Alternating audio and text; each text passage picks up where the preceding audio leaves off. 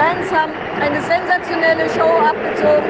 Man hört sie auch im Hintergrund. Die Mannschaft geht jetzt auf die verdiente Ehrenrunde.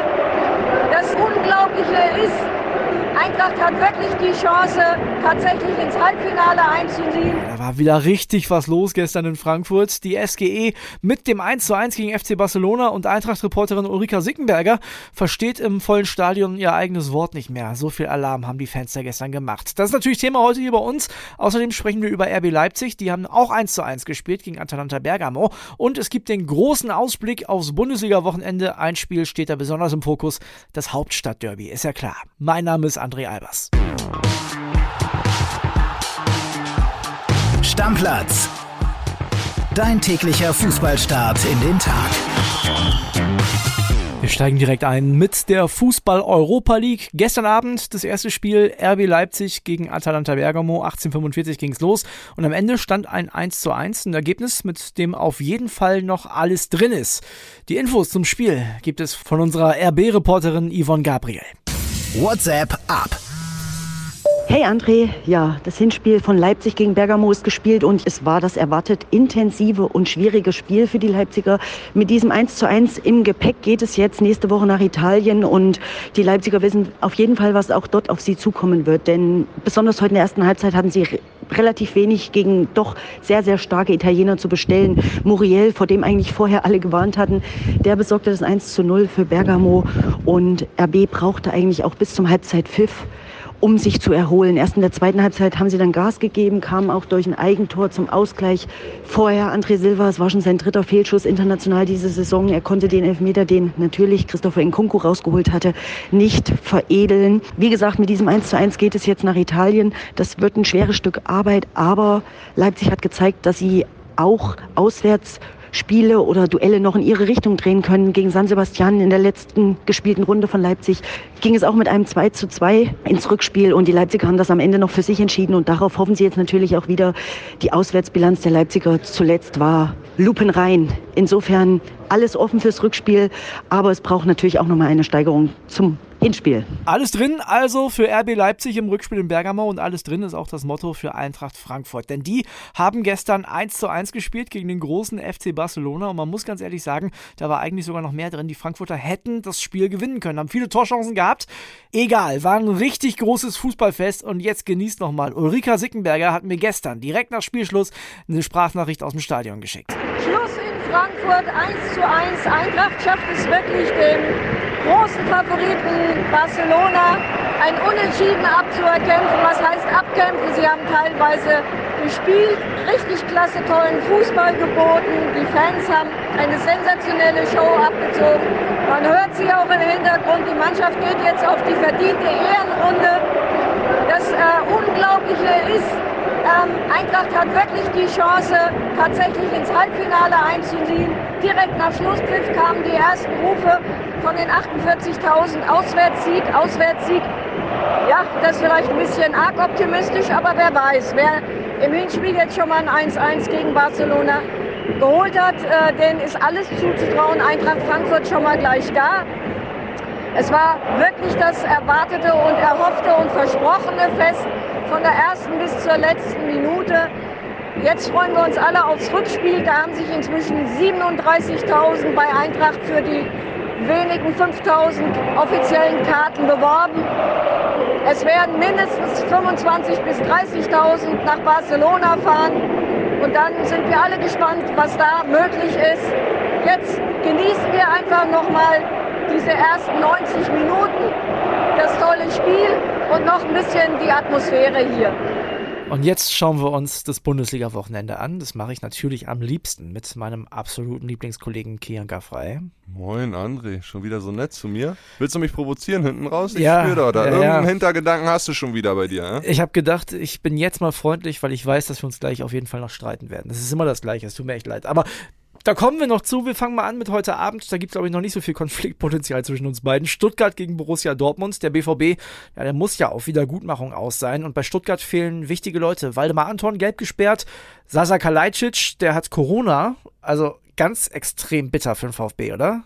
Ja, und beide müssen irgendwie das Spiel gewinnen. Ne? Das ist 15. gegen 2. Mhm. Klar, der VfB hat es dringender, weil es geht einfach gegen den Abstieg. Ja. ja. nicht, dass sie runtergehen in die zweite Liga. Ich hätte den VfB schon gerne dauerhaft weiter in der Bundesliga dabei, einfach weil es ein cooler Traditionsclub ist und ich mag die Schwaben. Ja, ich auch. Bei Dortmund ist natürlich so, klar, für die geht jetzt nach oben nicht mehr viel, nach unten nicht mehr viel. Leverkusen ist sechs Punkte weg, Leipzig sogar neun. Also da haben sie ein sicheres Polster. Aber für Marco Rose und auch für die Spieler geht es natürlich um Wiedergutmachung und für Marco Rose, so wie wir es ja diese Woche besprochen haben, auch ein bisschen mehr um seinen Job. Ne? Also angeblich soll er ja ein bisschen mehr wackeln, als wir alle vermutet haben. Und, und Stuttgart ist kein gutes Pflaster für BVB-Trainer, ne? Genau. Wir erinnern uns alle an Lucien Favre. Damals war es, glaube ich, ein Heimspiel in Ende 2020, ja, müsste Ende 2020, Dezember gewesen sein. Da hat Dortmund zu Hause gegen Stuttgart 1 zu 5 verloren. Gregor Kobel, damals noch Torhüter beim VfB. Mhm. Und danach musste Lucien Favre gehen. Dann kam Edin Terzic und der BVB hat den Pokal gewonnen. Das wird in dieser Saison nicht passieren. Egal, ob sie jetzt Marco Rose äh, entlassen oder nicht. Edin Terzic wird es nichts mehr holen können. Also, aber da legen wir uns fest, wenn es wieder so eine Klatsche geben sollte, also so ein 5-1. Ja, aber die gibt es ja nicht, André. Also, nee, jetzt machen also wir uns mal nichts vor. Vorstellen. Die verlieren ja nicht jetzt 5-1 in, in Stuttgart. Sorry. Ohne Stürmer. Das kommt auch noch dazu. Der Top-Stürmer ist ja nicht mal mit dabei. Ja, wer soll da die Tore schießen? Ja, kann ich mir ehrlich gesagt auch nicht vorstellen. Ich traue beiden eigentlich momentan nicht viel zu, aber so, und oh. Erling Haaland sollte ja vielleicht auch mal wieder treffen, sonst will den wohl keiner mehr in Europa. Meinst du? Meinst er Doch, mein Dorf, da könnte er spielen. Wir gehen mal auf den Samstag. Äh, morgen gibt es dann die Bayern gegen Augsburg und ja, bei den Bayern sollte auch was passieren. Unser Bayern-Reporter Heiko Niederer hat ja schon angekündigt, dass Nagelsmann da so ein bisschen rotieren will. Trotzdem müsste es ja für einen Sieg gegen die Augsburger reichen, oder? Ja, auf jeden Fall. Und äh, ich sag ja immer so, angefixte Bayern, und das sind sie ja jetzt definitiv nach dem Spiel bei Villarreal Real kein Tor gemacht, 1-0 verloren dort. Jetzt irgendwie auch ein bisschen mit dem Rücken zur Wand, wobei ich trotzdem glaube, dass sie es locker ziehen werden im Rückspiel. Aber so diese angefixten Bayern nach so einem Spiel, ey, die werden die Augsburger überrollen, da sage ich mal mindestens sechs Buden, ey. Boah, und Lever 3 meinst du? Der hat ja auch immer Bock nach solchen Ja, und der will ja auch wieder Richtung Rekord, ne? Also der marschiert wieder Richtung 40-Tore-Marke. Also der wird da schon seine zwei Hütten machen, Minimum. Wir haben am Samstag auch noch zweimal Abstiegskampf. Wolfsburg gegen Bielefeld. Also Wolfsburg Ganz muss ja. taffe Nummer, Alter. Ja, ist so. Wolfsburg muss ja nach der Niederlage in Augsburg, sonst sind die auch wieder mittendrin, ne? Ja, und äh, Max Kruse muss aufpassen, dass er doch nicht noch absteigt, ne? Ja. Ah, ich sag dir, für Bielefeld, und ich sage dir jetzt wirklich, für Bielefeld ist es das Spiel des Jahres gegen den Abstieg. Wenn die das Ding gewinnen, dann riechen die Lunte, dann sind die bis auf zwei Punkte dran an Wolfsburg. Alter, und dann mal werden die die letzten Spiele aber nochmal richtig marschieren. Es wird mir nur leid tun äh, für äh, Floko. Du weißt ja, deinen ne? Floko. genau, du weißt ja, ich bin kein Wolfsburg-Fan, aber Floko habe ich natürlich als Werderaner in meinem Herzen so und dem gönne ich nochmal so eine Saison und noch einen Abstieg auf gar keinen Fall. Also ich glaube, ansonsten kann der hier Jan Delmhorst, da kommt er ja her, kann er dann trainieren, weil wenn der nochmal absteigt, jetzt auch noch mit Wolfsburg, das würde seiner Trainerkarriere definitiv nicht gut tun und ich will das auch nicht. Ich mag den. Aber ich sag dir was und ich weiß, wir sprechen noch später über das Stadtderby in Berlin und so weiter. Aber rein theoretisch, wenn Bielefeld das Ding zieht in Wolfsburg, ne? Ja dann haben wir Unioner, wenn wir die auch noch schlagen, die Herthaner noch mehr zu feiern, weil dann sind es wieder drei Punkte auf dem Relegationsplatz für Hertha. Ja, kommen wir gleich noch zu, kommen wir gleich noch zu. Wir haben noch Fürth gegen Gladbach am Samstag und Gräuter Fürth, das ist ja, da bist du ja Experte, du bist ja absoluter Fürth-Kenner, habe ich ja letztes Wochenende festgestellt. Ähm, bei Gladbach kommen Thüram und Hofmann wieder zurück und wenn die Gladbacher gewinnen, haben die 37 Punkte, dann ist das Ding auch durch, dann haben die auf jeden Fall die Klasse gehalten. Wird das wieder ein 4-0, was meinst du? Also ich sag mal so ganz diplomatisch, wie es der ein oder andere Fußballer jetzt auch tun würde, wenn er auf was nicht antworten will kein Kommentar. Ja, äußerst ich traue mir nichts zu Fürth zu sagen, ganz ehrlich. Also was soll ich mich da jetzt wieder aus dem Fenster lehnen und am Ende enttäuscht mich da, enttäuschen mich die Gladbacher, weil sie keine einzige Hütte so wie Frankfurt letzte Woche gegen die Fürther machen können. Also ist ja auch ein Armutszeugnis für die. Sorry. Ich, ich mache das dieses Wochenende für dich. Ich bin mir sicher, Gladbach gewinnt da, hat dann 37 Punkte und dann ist Adi Hütter nächstes Jahr safe Bundesliga-Trainer von Borussia Mönchengladbach und dann wird da, glaube ich, personell einiges passieren. Aber ich leg mich fest, diese Woche bin ich dran gegen Fürth. Ich sag, Gladbach holt das auf jeden ich Fall. Ich würde mich freuen, wenn ihr jetzt wieder 0-0 spielt. Wir haben außerdem noch äh, 15.30 Köln gegen Mainz. Toucht mich jetzt nicht so richtig, aber wir haben im Vorfeld kurz darüber gesprochen, dass du gesagt, doch, doch, da ist noch was drin, ne? Ja, klar, für beide Mannschaften, ne? Also, wenn du mal siehst, wie eng die beieinander sind, das sind zwei Punkte von 8 auf 10, also Köln auf 8, Mainz auf 10 und die können beide noch so ein bisschen Richtung Europa schielen, zumindest Richtung Conference League. Also, und ich glaube, gerade der Kölner, nachdem sie da letztes Wochenende bei meinen Unionern verloren haben, die sind schon heiß auf Wiedergutmachung. Die Mainzer hatten jetzt unter der Woche auch nicht so ein geiles Spiel da in Augsburg mit dem Aufreger und so. Ja. Also, die werden beide, glaube ich, schon äh, ziemlich heiß sein. Du weißt ja, ich bin der Meister des Spannungsbogen, deswegen gehen wir jetzt erstmal auf den Sonntag. Ne? Sonntag du bist vor allen Dingen der Meister der Gewichte im Fitnessstudio, mein Freund. Sonntag haben wir Bochum gegen Leverkusen. Da könnte Simon Zoller zum ersten Mal nach seinem Kreuzbandriss wieder mit dabei sein. Und es ist das erste Spiel nach dem Becherwurf. Ja, für Zolli natürlich sehr geil. Ich gönn's ihm von Herzen. Kenne ihn schon länger, äh, durfte ihn kennenlernen in meiner Zeit, äh, auch beim VfL Bochum. Sehr, sehr cooler Mensch, cooler Kicker, immer offen, sehr warmherzig. Mit dem kannst du mal über andere Themen sehr gut äh, flachsen und sprechen. Also schön, dass er wieder zurück ist. Mir tat's echt leid. Ist auch ein wichtiger Mann für den VfL. Ne, gerade da vorne drinne. Was die Bierbecher angeht, ich hoffe, es fliegt kein einziger bei dem Spiel. Ja, die Bochumer haben ja auch nochmal ein Statement abgesetzt, haben gesagt, es wird jetzt extra eine Kameratechnik installiert, eine zusätzliche. Also ich kann mir gut vorstellen, dass da alle sehr sensibilisiert sind. Ich glaube nicht, dass das nochmal passiert in Bochum. Also auf jeden Fall jetzt erstmal nicht. Hoffen wir es. Toi, toi, toi. Absolut. Was sagst du sportlich? Die Leverkusener könnten ja drei Punkte ganz gut gebrauchen. Bochum, also wenn die nochmal gewinnen, wenn Bochum dieses Wochenende gewinnt, dann sind sie ja hundertprozentig durch. Ja, das sagen sie ja dann wahrscheinlich erst wieder, wenn sie wirklich 40 Punkte Ja, haben. So sind klar. die ganz Aber- mal, ja, wir wollen erst mal 40 Punkte haben und so. Alles diese Quatsche, wenn die 38 haben, sind die locker durch. Natürlich. Aber ich glaube, die sind jetzt schon durch. Äh, Und für Leverkusen wäre es gar nicht so schlecht, wenn sie das Ding gewinnen, weil dann verschaffen sie sich ein bisschen Luft nach unten, also was die, was die Europa League Plätze angeht. Und ich glaube mal, Bayern 04 Leverkusen, die haben den Anspruch, dass sie auch Champions League spielen in der nächsten Saison. Finde ich auch gut, ehrlich gesagt, weil die haben auch einen Kader dafür, da Champions League zu spielen. Und ich sehe zum Beispiel Leverkusen äh, lieber in der Champions League als äh, die Verfolger von Leverkusen, muss ich ehrlicherweise sagen. Da kommen wir jetzt gleich noch zu. Wir haben nämlich noch die beiden Euroleague-Teams im Einsatz. Frankfurt, die brauchen um 17.30 Uhr eigentlich einen Sieg, wenn die überhaupt noch eine Europachance haben wollen. Und da haben wir den SC Freiburg. Ich weiß, alle mögen Freiburg sympathisch und Streich ist so super, aber in der Champions League brauche ich die ehrlich nicht. Ja, sportlich würde es wahrscheinlich jetzt nicht so viel Sinn machen, die nächstes Jahr in der Champions League zu haben. Nee. Einfach aus Sicht der Fünfjahreswertung, weil uns das nicht gut tun würde, weil sie wahrscheinlich dann sang- und klanglos ausscheiden werden, weil sie wahrscheinlich jetzt auch nach der Saison einige Spieler verlieren werden, die sie bräuchten, Leistungsträger wie Nico Schlotterbeck zum Beispiel. Genau. Aber rein emotional den kleinen SC Freiburg aus dem Breisgau so in der Champions League sehen und dann kriegen die Nee. vielleicht Real und Chelsea zugelost, so in der Nee. ersten, in der Gruppenphase.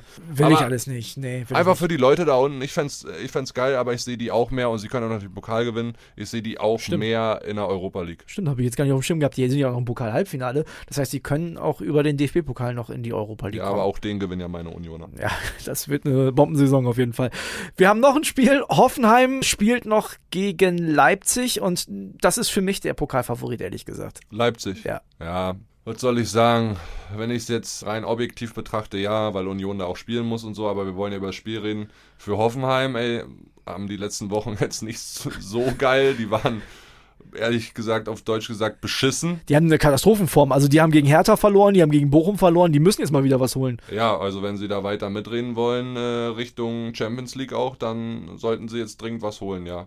Glaube ich nicht dran, bin ich auch ganz Nee, ehrlich. Tedesco macht das so gut, so ein geiler Ja. Trainer, also wie der auch die Rückrunde jetzt da so performt mit Leipzig, also Halleluja, schon sehr beeindruckend, was Tedesco da macht. Wer weiß, wenn der von Anfang an da gewesen wäre, vielleicht hätten wir jetzt wirklich einen Meisterkampf. Ey, so gut wie Leipzig performt momentan. Ja, aber jetzt komm, Lothar Matthäus würde jetzt sagen, wäre, wäre Fahrradkette, ne? Ja. Kannst du nicht sagen, so Jesse Marsch war ja eine gute Verpflichtung, dass es so nach hinten losgeht, hat ja jetzt auch keiner erwartet am Ende des Tages. Aber mit Tedesco haben sie schon den richtigen Mann gefunden. Bin sehr, sehr gespannt, wie die jetzt so bis zum Saisonende performen und dann auch äh, die nächste Saison angehen. Ein Spiel haben wir noch. Spannungsbogen ist aufgebaut. Natürlich fehlt noch das Hauptstadt-Derby. Da sind die hier besonders heiß drauf.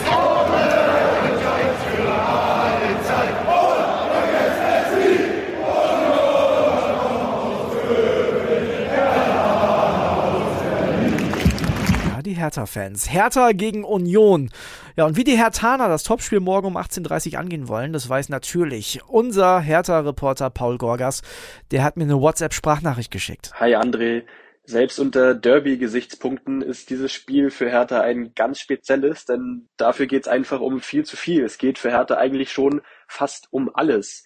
Zunächst natürlich um Punktezähler im Abstiegskampf. Die Hertaner sind 17. Die brauchen jetzt wirklich jeden Punkt da im Keller, um nicht in die zweite Liga abzurutschen. Dazu wollen sie sich für die anstehenden Duelle gegen die direkten Kellerkonkurrenten, die in den nächsten Wochen folgen, ein Stück weit Rückenwind, Selbstvertrauen sammeln und es geht für Hertha auch ein Stück weit um Wiedergutmachung.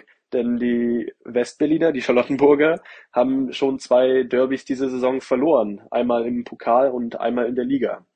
Und jetzt äh, steht das erste Bundesliga-Derby vor ausverkauftem Olympiastadion an, vor 75.000 Fans. Das kann beflügeln, das kann aber auch Druck machen. Ich bin gespannt, wie Hertha damit umgeht, wie die Profis damit umgehen. An der Bank, da haben sie zumindest einen sehr erfahrenen Mann mit Felix Magath, aber auch der, der ja schon fast alles im Clubfußball gewonnen hat und erlebt hat, selbst der sagt äh, zu Bild heute, das sei die schwierigste Mission seiner Laufbahn. Also das zeigt, glaube ich, in welcher prekären Situation Hertha steckt und wie groß die Herausforderung auch für so einen erfahrenen Trainer wie Felix Magath ist. Denn der ist gerade gar nicht so sehr Fußballtrainer, auch natürlich, aber vor allem ist er als Psychologe gefragt. Also vereinfacht gesagt versucht Felix Magath vor diesem Derby mit viel Gesprächstherapie ob das Erfolg hat, das werden wir am Samstag sehen. Ja, Kili, Hertha ist heiß, aber hier, die hier, deine Jungs auch. Was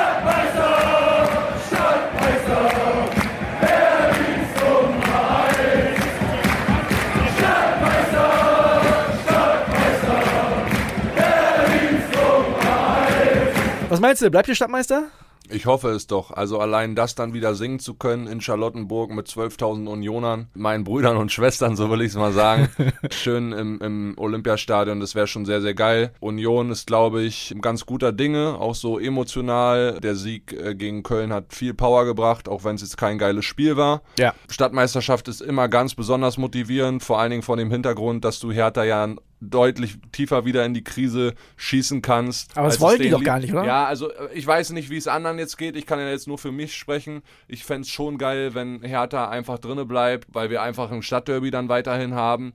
Aber äh, ich wehre mich natürlich auch nicht gegen drei Punkte, weil die sind auch für Union verdammt wichtig, wenn wir jetzt wirklich noch im Kampf um Europa ein Wörtchen mitreden wollen. Und das können wir, glaube ich. Ähm, deswegen, ich würde schon lieber Stadtmeister rufen als irgendwie ein Unentschieden oder so. Jetzt haben wir ja einen ziemlich leeren Bierkasten hier bei uns im Büro. Ne? Also da haben wir ja schon gut Gas gegeben und ich würde sagen, wir wetten jetzt um neun. Ja, bist du dabei? Also ich sag Hertha gewinnt. Ja, ich sag Union gewinnt. Okay, dann ist das ja ziemlich klar. Der Verlierer bringt zur Montagsfolge einen neuen Bierkasten mit. Deal, machen wir so. Alles klar. Hand drauf. Okay, freue ich mich. Das war's auch mit der Folge für heute. Am Montag ist der Kollege Kian Gaffrey dann der Head des Podcasts und ich hoffe, du bist nicht zu traurig am Montag. Ich bringe euch auf jeden Fall eine Sprachnachricht aus dem Stadion mit. Ich gucke übrigens mit einem Hertha-Fan. Hertha-Mitglied ist äh, mein Kumpel David Ja, sogar. ich hoffe, wir müssen uns nicht sehen. Na, wo bist du denn? Bist du hier im Union-Block? Union, Union-Block Ja, natürlich. ich ich sitze relativ neutral, aber du hast ja gerade gesagt 12.000 Unioner. Ich glaube, die Dunkelziffer ist höher. Also ich kann mir ja, nicht und es vorstellen. soll eine geile Choreo geben, also lasst uns mal gucken, was passiert. Wir hören uns am Montag wieder, dann natürlich auch mit allen Infos, äh, wie es für uns im Stadion war, ob wir uns gesehen haben und ob Kian mich verprügelt hat. Das hören wir alles am Montag hier bei Stammplatz. Leider könnt ihr das blaue Auge da nicht sehen. Tschüss. Machen wir eine Insta-Story. Ciao. Stammplatz. Dein täglicher Fußballstart in den Tag.